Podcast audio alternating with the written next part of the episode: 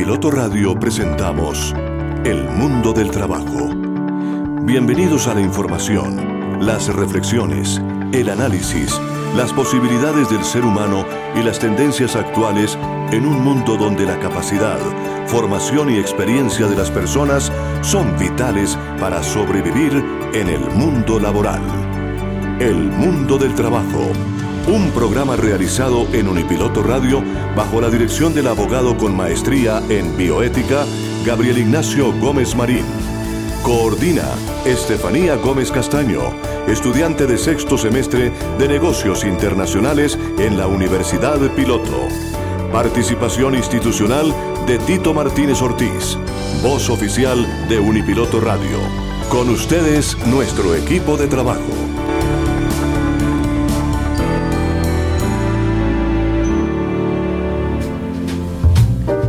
¿Qué tal oyentes de Unipiloto Radio? Muy buenas tardes, bienvenidos. Estamos cumpliendo una cita con ustedes en este jueves y naturalmente en nuestro espacio de El mundo del trabajo y la bioética laboral, como todos los jueves, trae un invitado especial.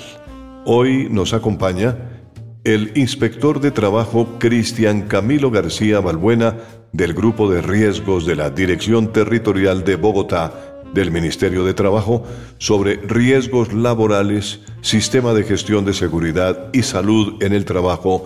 Vamos a estar hablando con él. Doctor Cristian Camilo, muy buenas tardes, bienvenido a Unipiloto Radio y a este espacio de El mundo del trabajo y la bioética laboral. Muy buenas tardes, gracias por la invitación, estoy complacido de compartir estos espacios académicos con ustedes y estamos aquí pues para eh, sostener y seguir adelante con eh, trabajos de investigación relacionados a sistemas de gestión de seguridad y salud en el trabajo, riesgos laborales y bioética.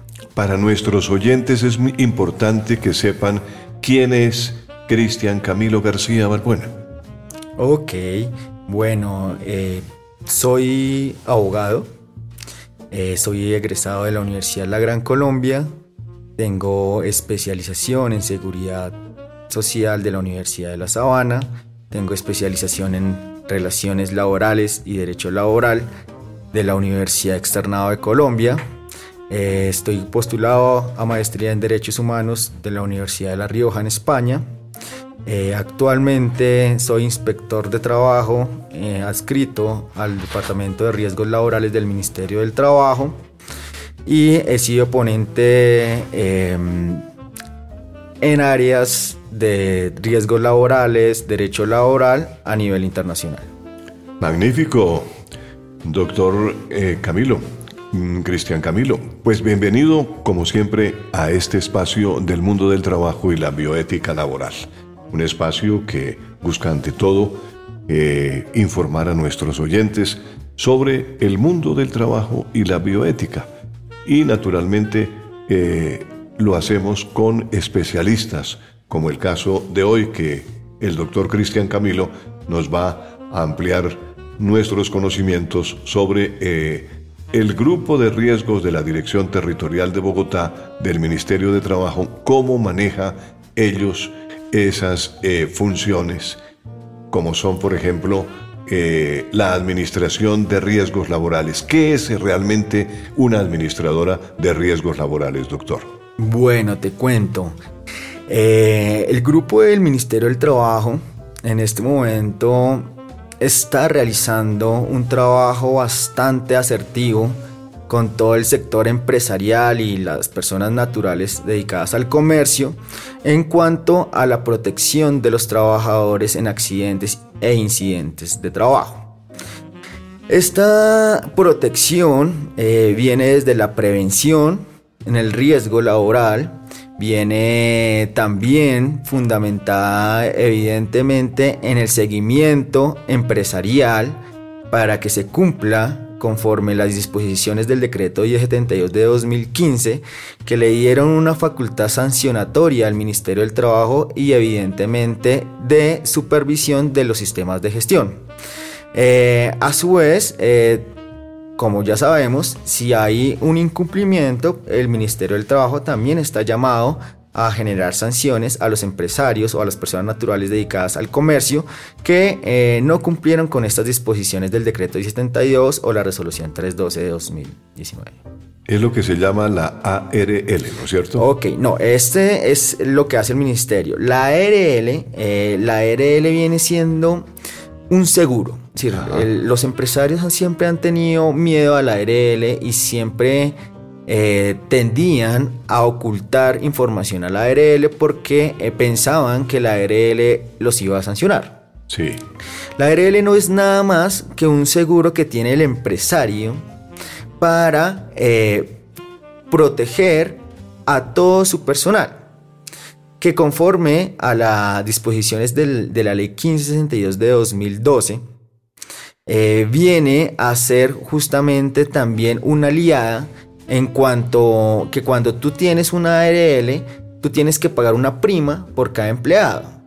Y eh, por esa prima ellos te, ellos te van a dar a ti unas horas para que utilices en tu empresa en cuanto fortalecimiento al sistema de gestión. Hay empresas que tienen la equivoca visión que la ARL les va a crear o les va a instaurar o les va a hacer seguimiento a un sistema de gestión de seguridad y salud en el trabajo. No, la ARL únicamente va a ser una, una aliada, pero como obligación todos los empresarios sí o sí deben tener una persona eh, con licencia eh, pues evidentemente en la profesión de salud ocupacional, ahorita seguridad y salud en el trabajo, que les instaure este tipo de sistema y que les esté vigilando también este tipo de sistemas. Entonces, para responder la, pregunta concreta, la ARL eh, se crea en, 1994 con disposiciones de la ley 100 de y empieza de la ley 100 del 93 y empieza a ser efectiva desde abril del 94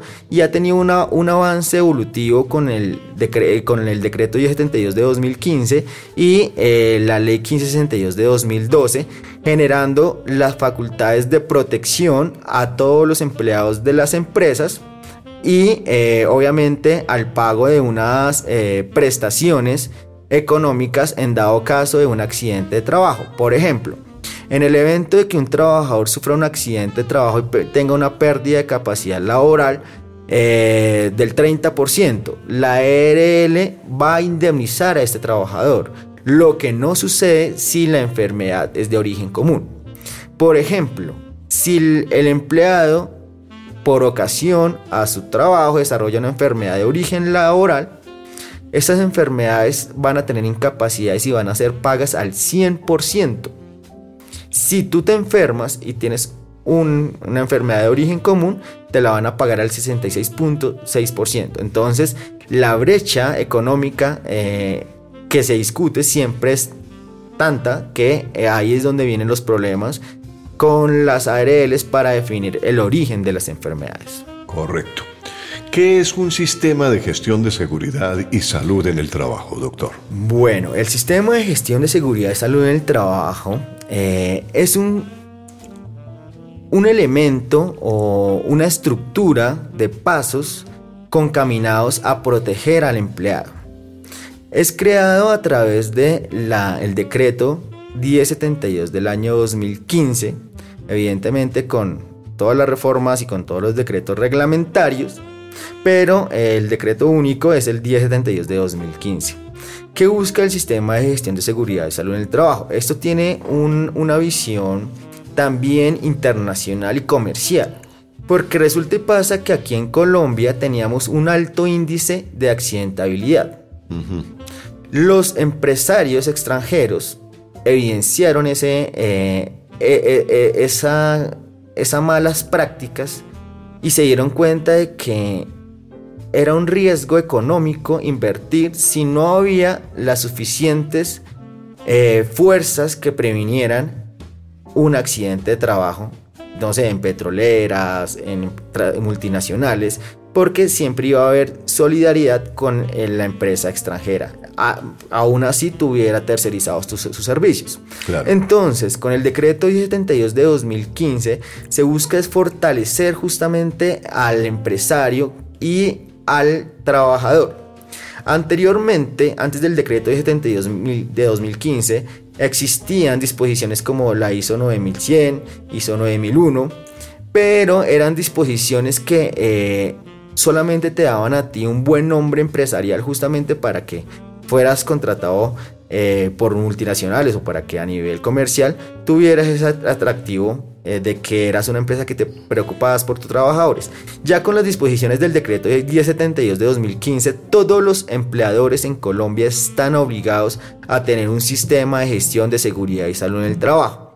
Y este sistema de gestión de seguridad y salud en el trabajo lo debe eh, instaurar y, lo debe seguir un especialista o una persona profesional en el área. No es que tú eh, bajes unos formatos de internet y, pongas que ya tienes un sistema, no. Es decir, esto tiene que ser un tema serio porque tú estás jugando con, las, con la salud y con la vida de personas. Por tanto, hay que hacer una inversión económica, sí hay que hacerla.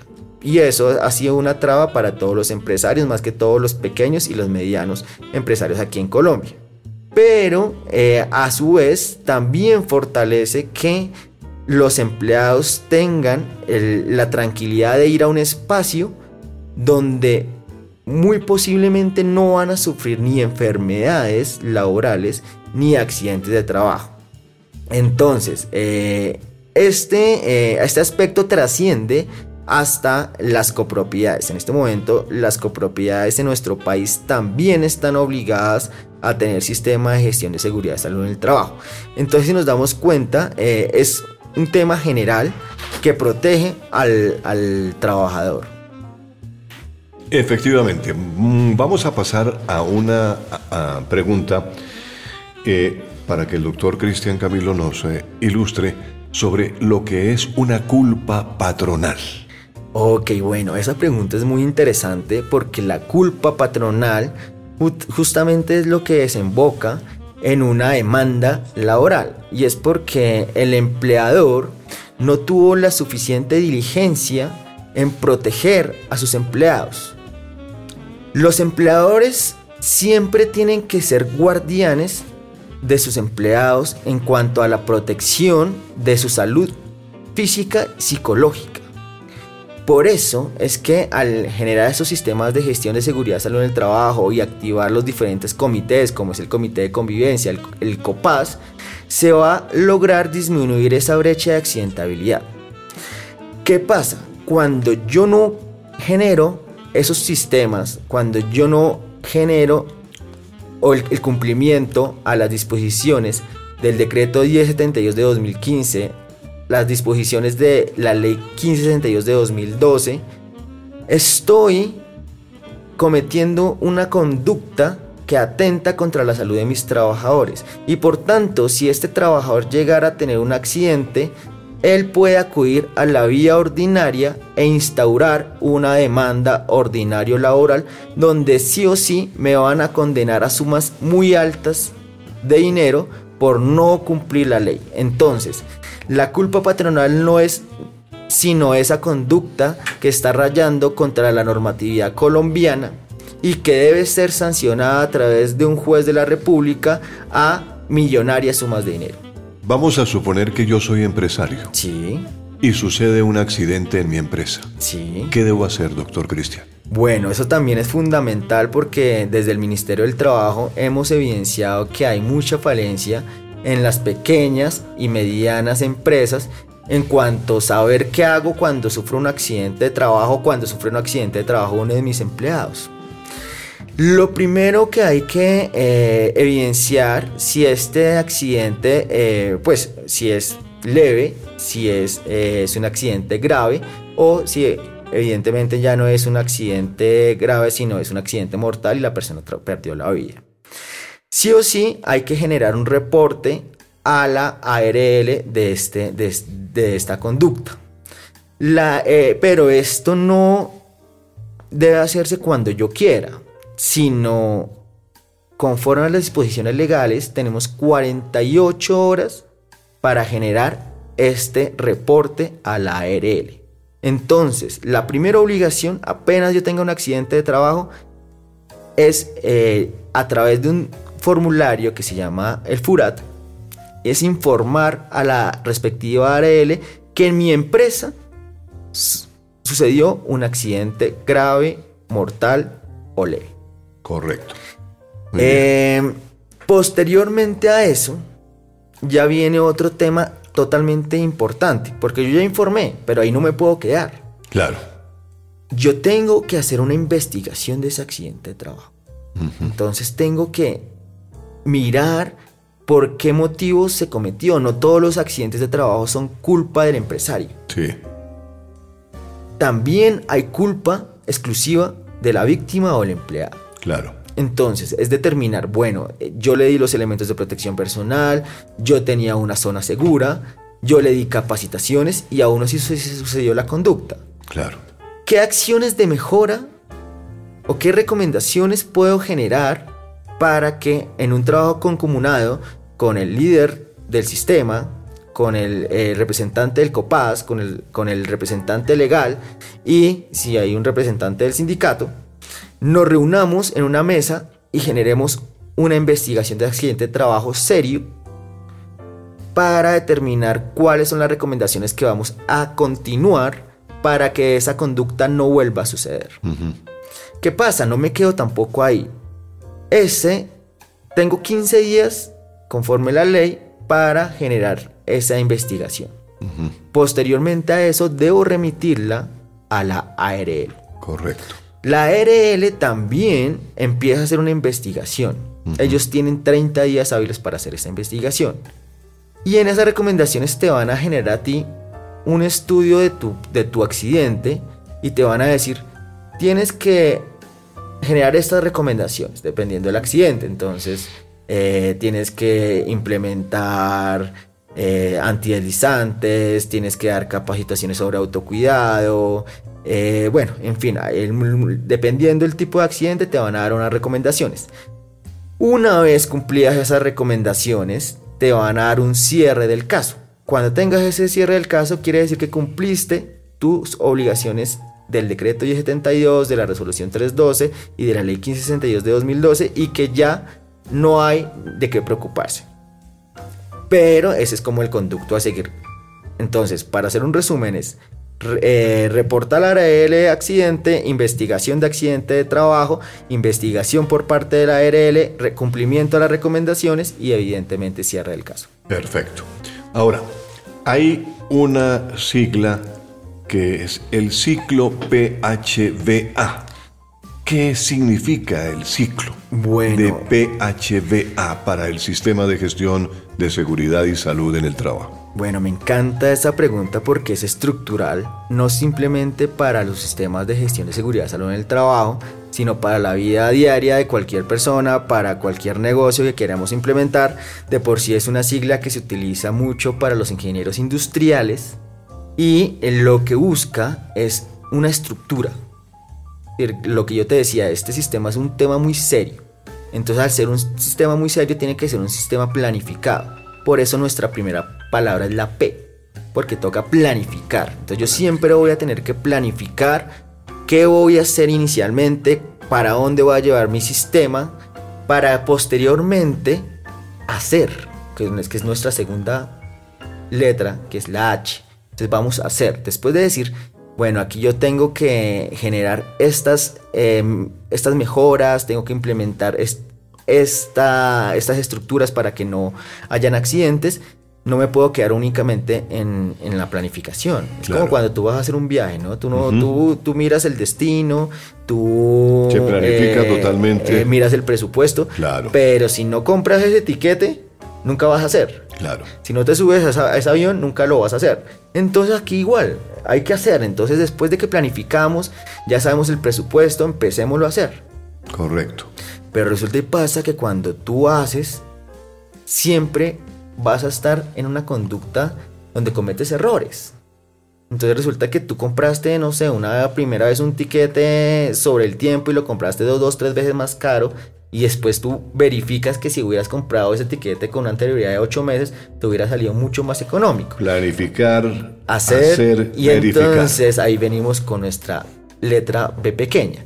Cuando hablamos de verificar, es justamente qué errores cometí. Vamos a ver qué errores cometí para poder solucionarlos y empezar a generar un plan de mejora. El sistema de gestión de seguridad en el trabajo tiene un plan de mejora por obligación que debe ser anual. Entonces, yo voy a mirar cómo hice mi, mi, sistema y qué debo mejorar en ese sistema. Entonces, cuando verifico, ya empiezo a actuar nuevamente. Entonces, al actuar, ya digo, bueno, sobre esa verificación voy a generar justamente esta, eh, estas acciones de mejora. Planificar, hacer, hacer verificar, verificar, y actuar. actuar. Eso quiere decir PHDA para el Sistema de Gestión de Seguridad y Salud en el Trabajo. Muy bien, doctor Cristian Camilo.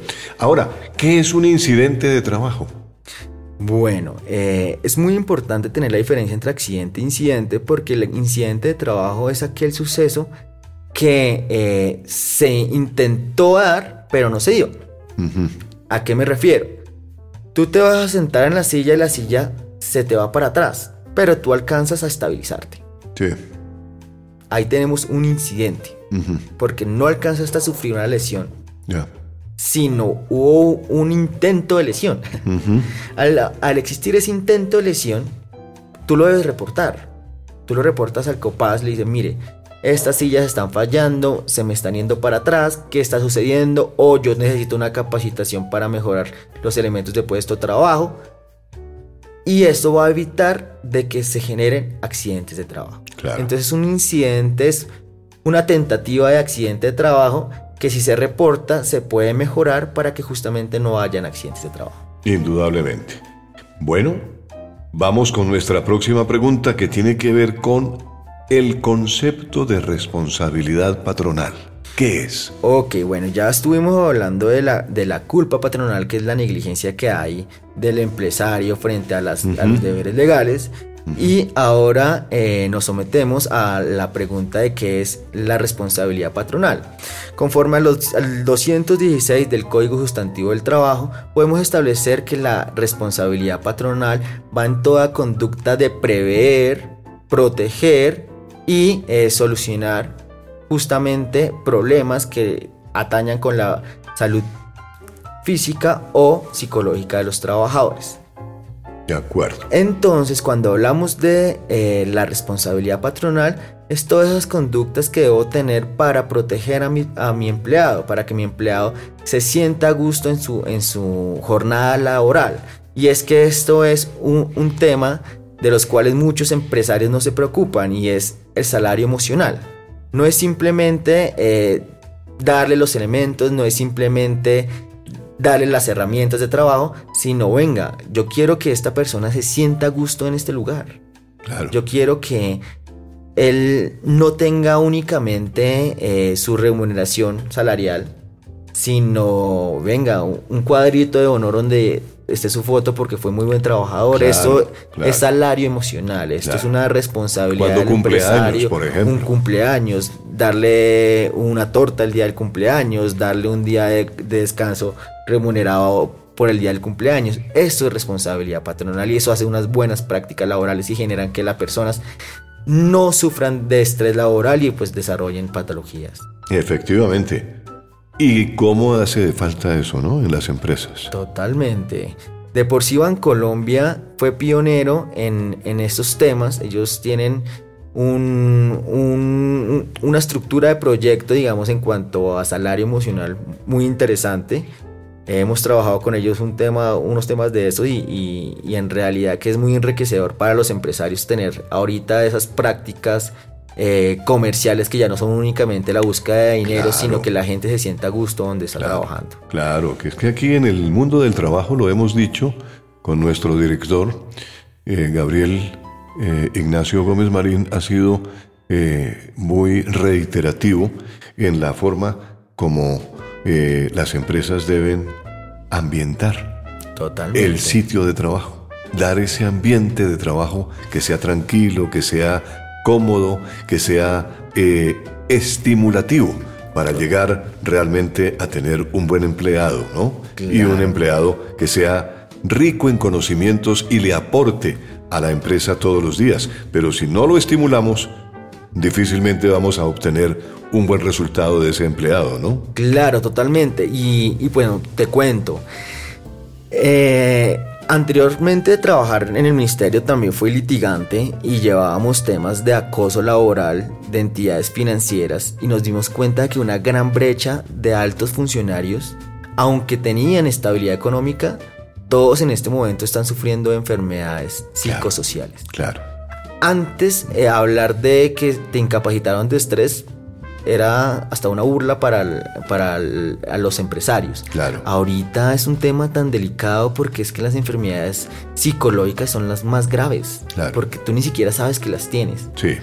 Entonces, eh, también es un tema de costos para estos empresarios porque si se llega a, generar eh, que usted no eh, realizó las conductas para, para mitigar esos riesgos, pues vas a tener una responsabilidad patronal y una culpa patronal.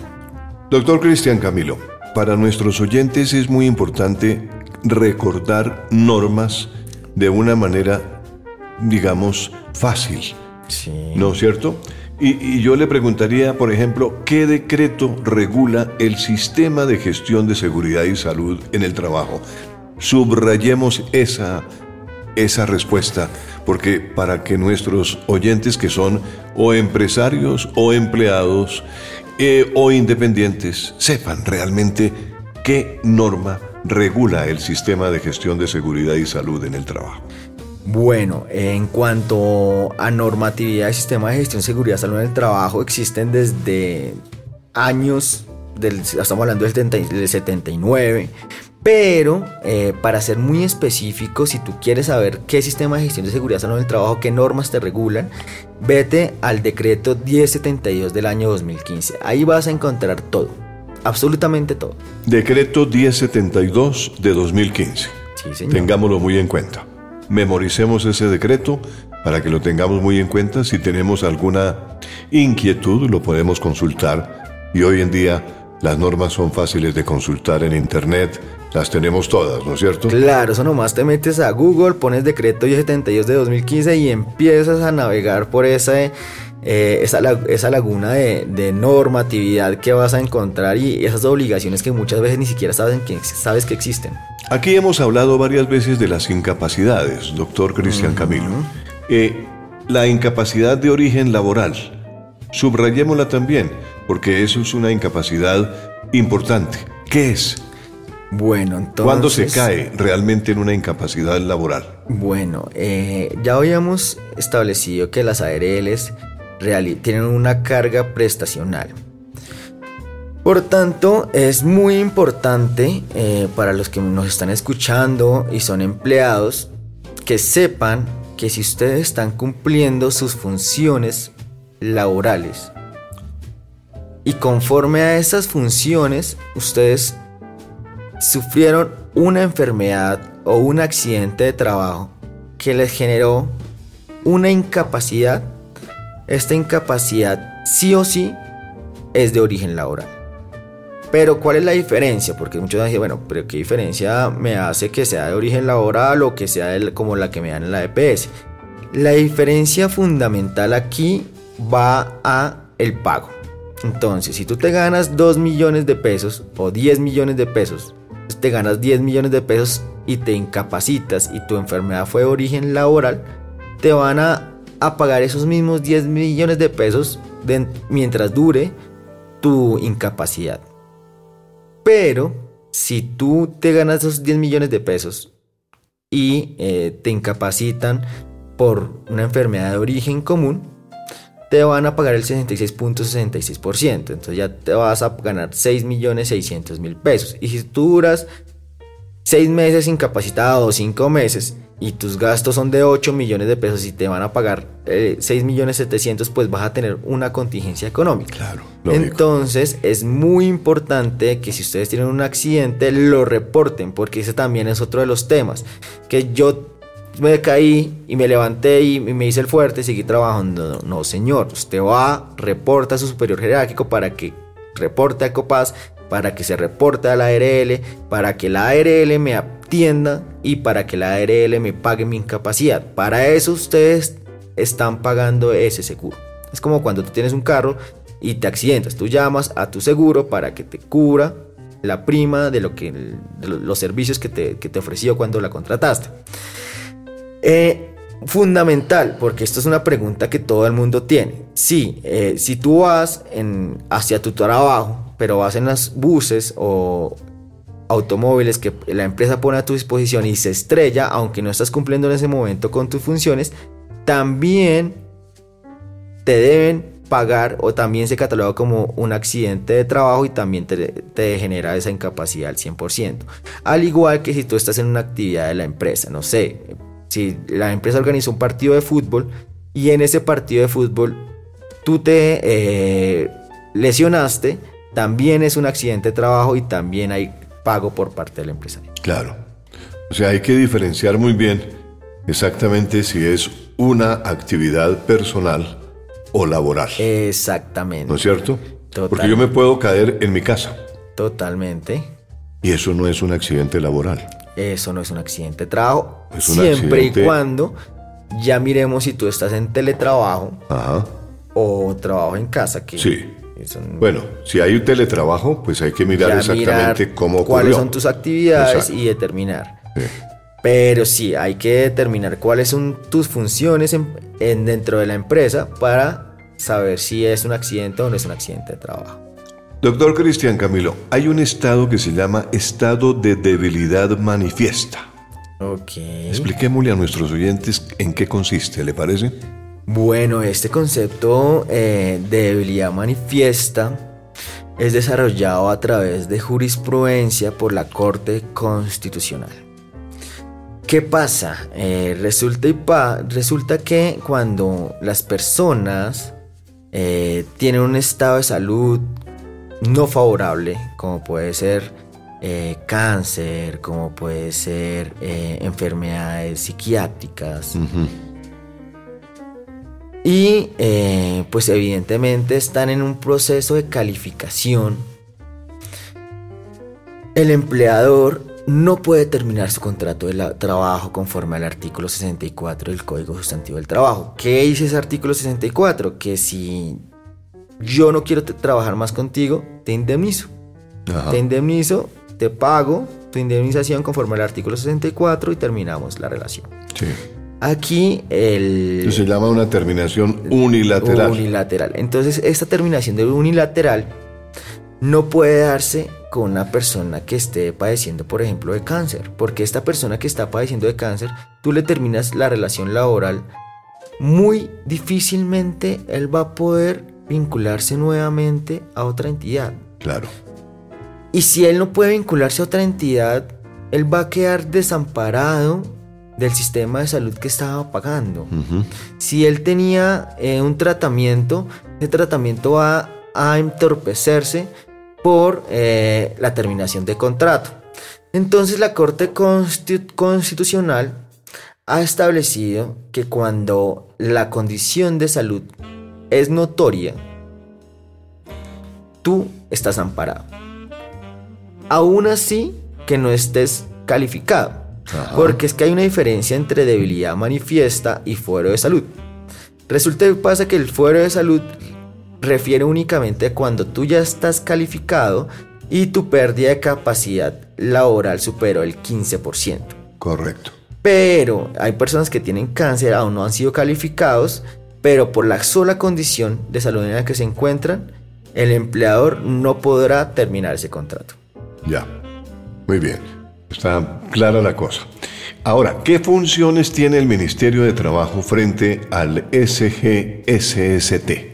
Que a propósito, la sigla la podemos explicar un poquito, doctor. Claro que sí. Bueno, SGSST eh, se refiere a Sistema de Gestión de Seguridad y Salud en el Trabajo, que simplificado es SGSST.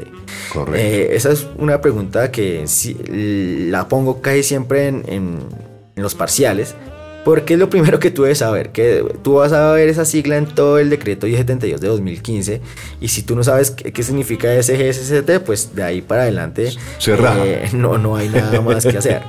Entonces, el Ministerio del Trabajo conforme al decreto 1072 de 2015 y las funciones del inspector, eh, conforme al 485 y 486 del Código Sustantivo del Trabajo, pues van a, a generar un acompañamiento al empresario, porque hay programas para capacitación al empresario sobre esos temas de sistema de gestión de seguridad salud en el trabajo. El, sistema, el, el ministerio también nos sirve como ese ente que nos va a escuchar y nos va a responder preguntas porque tú puedes si tienes dudas sobre alguna interpretación de algún artículo, pasar un derecho de petición para que el, el, Ministerio del Trabajo también te responda. El Ministerio del Trabajo no únicamente sanciona, que esa es la visión que todo el mundo tiene, no es que si no hago esto el Ministerio me sanciona, no. También es una mano ayuda. También el inspector del trabajo realiza visitas e inspecciones generales en donde te van a, a realizar un seguimiento y, ver qué estás haciendo dentro, dentro de tu empresa para el sistema de gestión, pero no te van a sancionar te van a decir, mira, eh, te vamos a generar estas recomendaciones, te faltan estos temas y te van a hacer un seguimiento para que tú no eh, caigas en una conducta de culpa patronal o responsabilidad patronal. Claro. Entonces, eh, no siempre que hablamos de ministerio hablamos de un ente sancionador. Que si hay sanciones, evidentemente. Que si tú incumples la normatividad te sanciona, sí lo hace. Pero no simplemente sanciona, también prevé también eh, acompaña y eh, vigila que las empresas estén cumpliendo con todo lo relacionado a riesgos laborales. Perfecto. Muy bien. ¿Qué es el acoso laboral y qué tiene que ver con ese sistema general de, de SST? Bueno, em, ya habíamos hablado eh, en esta charla sobre las enfermedades de orden psicosocial. Desde luego. Entonces, que se presentan muy a menudo, ¿no? Hablamos también de el salario emocional como parte fundamental para el bienestar psicológico de los, de los empleados y el bienestar eh, pues, del empresario también con sus trabajadores. Cuando hablamos de, de acoso laboral, inicialmente nos remitimos a esa conducta de persecución que tiene el empresario, tu compañero de trabajo, tu subalterno contra ti. Es el llamado bullying. Exactamente. Esto ya sea por generar eh, apodos. O matoneo. Eso ya sea por generar sobrecargas laborales, ya sea por generar em, campañas de desprestigio. Sí sobrecargas en, tus funciones, pero lo que sucede aquí también en temas empresariales es que eh, los empresarios y los empleados muchas veces desconocen qué es el acoso laboral. Mm. Entonces los empleados piensan que ya porque tú los mandaste a cumplir con sus funciones para las cuales fueron contratados, los estás acosando. Y no, tampoco es así. El, empresario eh, con su facultad de variandi y con su facultad pues de empleador, porque para eso te contrataron para cumplir unas funciones, debe también coordinar las actividades que tú estás haciendo y cómo las estás ejecutando. Entonces no toda conducta constituye acoso laboral. Hay que revisar eh, que esta conducta sea repetitiva y sucesiva en el tiempo. Entonces ha establecido la Corte Suprema de Justicia en sala laboral que si la conducta se comete una sola vez, no puede llamarse acoso. Entonces, la conducta, y aquí viene el tema importante para los empleados que nos escuchan, es que eh, si usted se está dando cuenta de que lo está sometido a acoso laboral, empiece a buscar los fundamentos probatorios. ¿Por qué? Resulta y pasa que todos los empleados, una vez terminada su relación laboral, acuden a un abogado y le dice, ve, a mí, me a mí me persiguieron, a mí me ultrajaron, a mí me hacían bullying en la empresa. Y el abogado le pregunta, déme la prueba, ¿qué, pruebas tiene? No, pues yo, habían correos electrónicos, pero como yo, me, yo terminé mi relación, no tengo ninguna de esas pruebas. Muy difícilmente los testigos te van a servir porque nadie va a testificar contra su propio empleador. Entonces, en ese orden de ideas, eh, para los empleados que nos escuchan, cuando ustedes estén sometidos a esta conducta de acoso laboral, busquen los elementos probatorios en ese momento. Busquen el que sea repetitivo y activen los comités, porque para eso está el comité de convivencia. El comité de convivencia va a ser la primera línea que te va a escuchar a ti. Entonces en el comité de convivencia van a tratar de generar una conciliación concerniente a la conducta que se está dando en ese momento. Pero si el, no se llega a generar esa conciliación, el comité va a tener la obligación de trasladar esa queja al Ministerio del Trabajo. También, si se genera eh, un acuerdo pero se incumple, el Ministerio del Trabajo también va a ser el encargado de revisar esas conductas y en dado caso de llegar a sancionar de 2 a 10 salarios conforme al artículo 9 de la ley 1010 de 2006. Entonces todo el que nos, nos esté escuchando y quiera saber más sobre acoso laboral, váyase a la ley 1010 de 2006, que es una ley eh, supremamente corta, y ahí va a encontrar todo lo relacionado a acoso laboral. Perfecto, muy bien.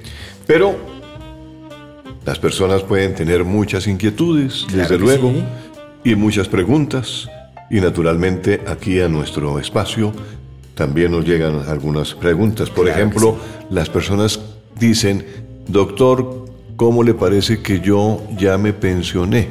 Sí. Y por haberme pensionado, la empresa me dice que me debo retirar de la compañía. Ok. ¿Eso podría ser acoso laboral? No, en realidad eh, cuando, cuando revisamos el Código Sustantivo del Trabajo nos damos cuenta que una de las causales para terminar unilateralmente un contrato de trabajo es justamente esa, que tú ya tengas tu tu mesada pensional.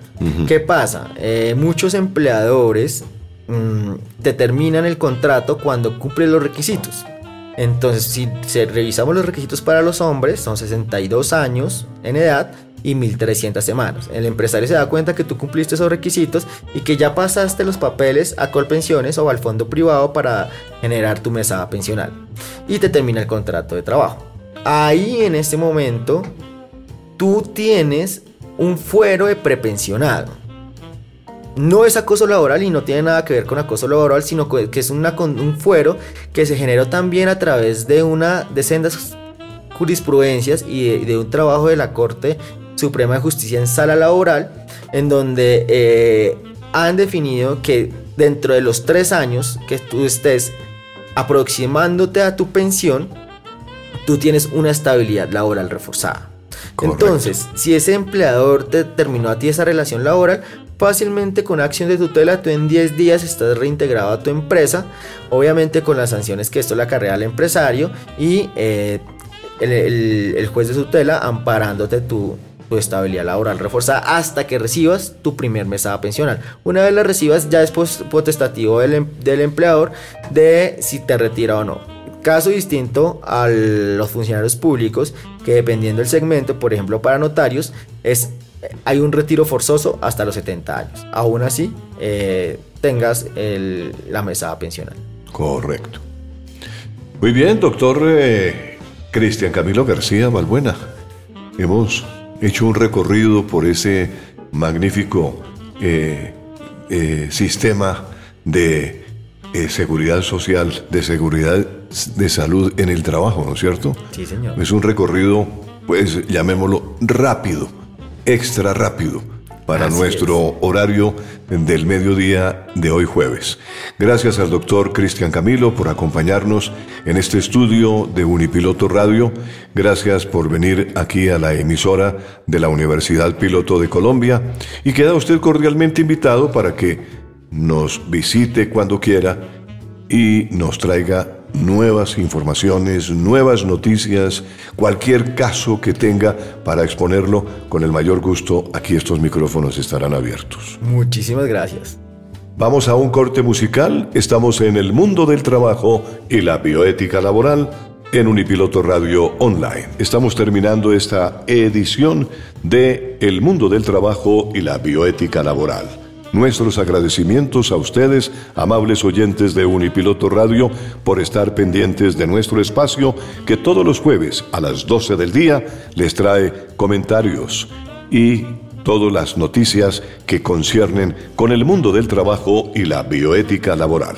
Hasta la próxima semana y que la pasen muy bien.